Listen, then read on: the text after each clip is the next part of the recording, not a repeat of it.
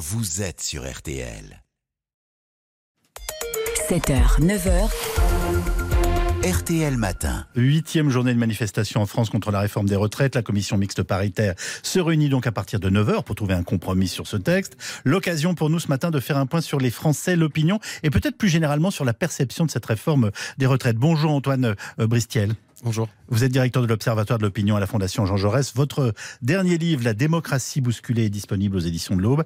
L'opposition des Français à cette réforme des retraites est constante depuis la, la présentation du texte. Est-ce que cette opposition renforce d'une certaine manière notre démocratie? Alors, même de, depuis le, le, moment où on parle de cette réforme de retraite, et même avant, hein, pendant la campagne présidentielle, il y avait déjà des enquêtes d'opinion qui étaient faites sur une possible réforme de retraite, mmh. et on voyait que l'opposition, c'était exactement la même chose. Alors oui, à l'heure actuelle, il y a une opposition qui est extrêmement importante au sein de, au sein de la société. Est-ce que ça renforce notre démocratie? On va certainement y venir, mais justement, la déconnexion qu'il peut y avoir entre les rapports de force à l'Assemblée et euh, la réalité de l'opposition au sein de la société beaucoup plus large, ça, ça peut être problématique. Euh, vous voulez dire qu'aujourd'hui, il y a un décalage entre l'avis euh, tout à fait légitime d'ailleurs, qui, les débats qui ont lieu à l'Assemblée nationale, et ce qui se passe dans les rues? Ben, C'est ce que comprennent pas une large partie des Français qui sont interrogés, justement. C'est de, de, de, voir qu'il y a une opposition qui est extrêmement importante au sein de la société. Plus de deux tiers des Français qui sont opposés à la réforme, oui. plus de deux tiers des Français qui soutiennent la mobilisation. Et à côté de ça, il y aurait éventuellement une courte majorité euh, ben, pour le gouvernement à l'Assemblée pour faire voter le texte. C'est pas encore certain que cette majorité, elle existe réellement. Mais voilà, le, les Français comprennent pas qu'ils puissent être extrêmement opposés à un texte de loi et que celui-ci puisse quand même passer. Euh, Est-ce que ça veut dire que du coup, ça peut les faire d'une certaine façon décrocher quant au fonctionnement démocratique de, de gens qui ont été élus par ailleurs hein, oui. et qu'ils ont eux-mêmes désignés, même s'ils sont de plus en plus nombreux à s'abstenir? Voilà, ce décalage vous inquiète? Euh, Complètement, oui, c'est ce décalage-là qui est extrêmement problématique parce que euh, les, les Français finalement sont rentrés dans une nouvelle ère en termes de politique et ils acceptent plus de donner une sorte de blanc-seing à des représentants politiques pendant l'espace de, de cinq ans pour pouvoir voter des lois alors, si celles-ci ne sont pas en accord avec ce qu'ils pensent. Et ils se disent, bon, certes, Emmanuel Macron a été, a été élu, il est légitime à ce niveau-là, mais ils sont quand même 7 sur 10 à considérer que la réforme n'a pas été validée démocratiquement, malgré le fait qu'Emmanuel Macron ait été élu au moment de la présidentielle. Ce qui veut dire qu'on vit quand même en ce moment une forme d'affrontement démocratique avec des légitimités qui, qui s'opposent et qui s'affrontent. Oui, complètement. On voit qu'il y, y, y, a trois fronts à l'heure actuelle concernant cette réforme des retraites. Il y a le front de, le front de l'Assemblée nationale, il y a le front de l'opinion et il y a le front des mobilisations. On voit que sur le front de l'opinion et des mobilisations, on a une France qui est extrêmement opposée à cette, euh, à cette réforme, alors qu'à l'Assemblée nationale, c'est pas le même équilibre que dans la société. Et c'est cette déconnexion-là, justement, qui peut poser problème, non pas seulement au moment de cette réforme des retraites, mais sur le, sur le moyen terme.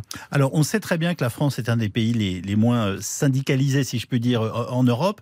Est-ce qu'il y a un retour euh, en force, ou en tout cas un retour de sympathie, ou peut-être même d'image euh, de, de nos syndicalistes qui, pour l'instant, ont réussi quand même une union absolument exceptionnelle Alors oui, et en fait, c'est un mouvement qu'on observe déjà depuis 2017, hein, dans le baromètre de la confiance politique qui est révisé, réalisé par le CEVIPOF. Vous l'aviez anticipé ben, on, on, enfin, pouvait, on, sens on, disons qu'on pouvait, on pouvait le voir, oui, on pouvait voir qu'il y avait une remontée de la confiance dans, dans, dans les syndicats. Justement, le, le macronisme de 2017, c'était la destruction des corps intermédiaires et notamment la destruction des partis politiques et des représentants syndicaux. Et on voit que le taux de confiance dans les partis politiques et dans les syndicats a augmenté. Alors, à l'heure actuelle, aujourd'hui, dans, dans ce rapport de force entre partis politiques et syndicats, les syndicats ont clairement pris le dessus sur les partis politiques au sein, lors de cette, de cette mobilisation. Et on le voit justement quand on demande aux Français est-ce que l'attitude des différents acteurs a été responsable ou dangereuse au moment de cette réforme des retraites? Les seuls acteurs politiques jugés responsables au moment de cette réforme, ce sont les syndicats contrairement à tous les autres partis politiques et contrairement au gouvernement. Donc à la question qui va sortir renforcé de cette crise, vous nous dites aujourd'hui clairement les syndicats. Ben, les syndicats ont montré qu'ils avaient une vraie utilité euh, lors de, ces, lors de ces mobilisations euh, sociales. Ils ont quand même réussi le tour de force à ramener plusieurs millions de personnes dans la rue à, lors de certaines journées de mobilisation. Après, ça, ça engendrera aussi des, des, des, nouveaux équilibres en termes de rapport de force entre les partis politiques, euh, notamment les partis d'opposition qui vont certainement bénéficier de cette, de, de, de cette séquence. Mais on voit aussi qu'il y a un rapport différent qui va s'instaurer par rapport à la représentation nationale, par rapport à l'Assemblée nationale, où les Français considéraient que les partis politiques dans cette Assemblée nationale, ils devaient être davantage dans une logique de compromis, pas seulement s'opposer, mais pouvoir euh, faire des pas les uns vers les, les uns vers les autres. Et c'est ce, ce qui ne se passe pas aujourd'hui. Où mettez-vous aujourd'hui la France insoumise et le Rassemblement national dans ce, cette photographie que vous nous proposez?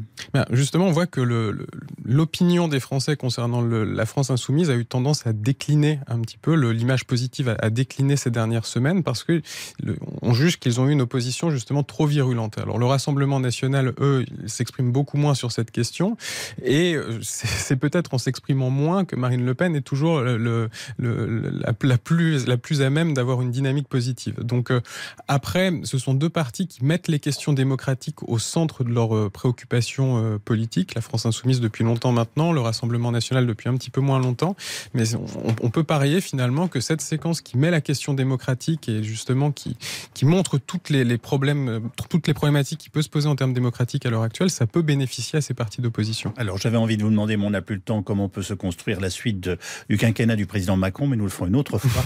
et merci infiniment d'avoir pris la parole, Antoine Brestiel. Vous êtes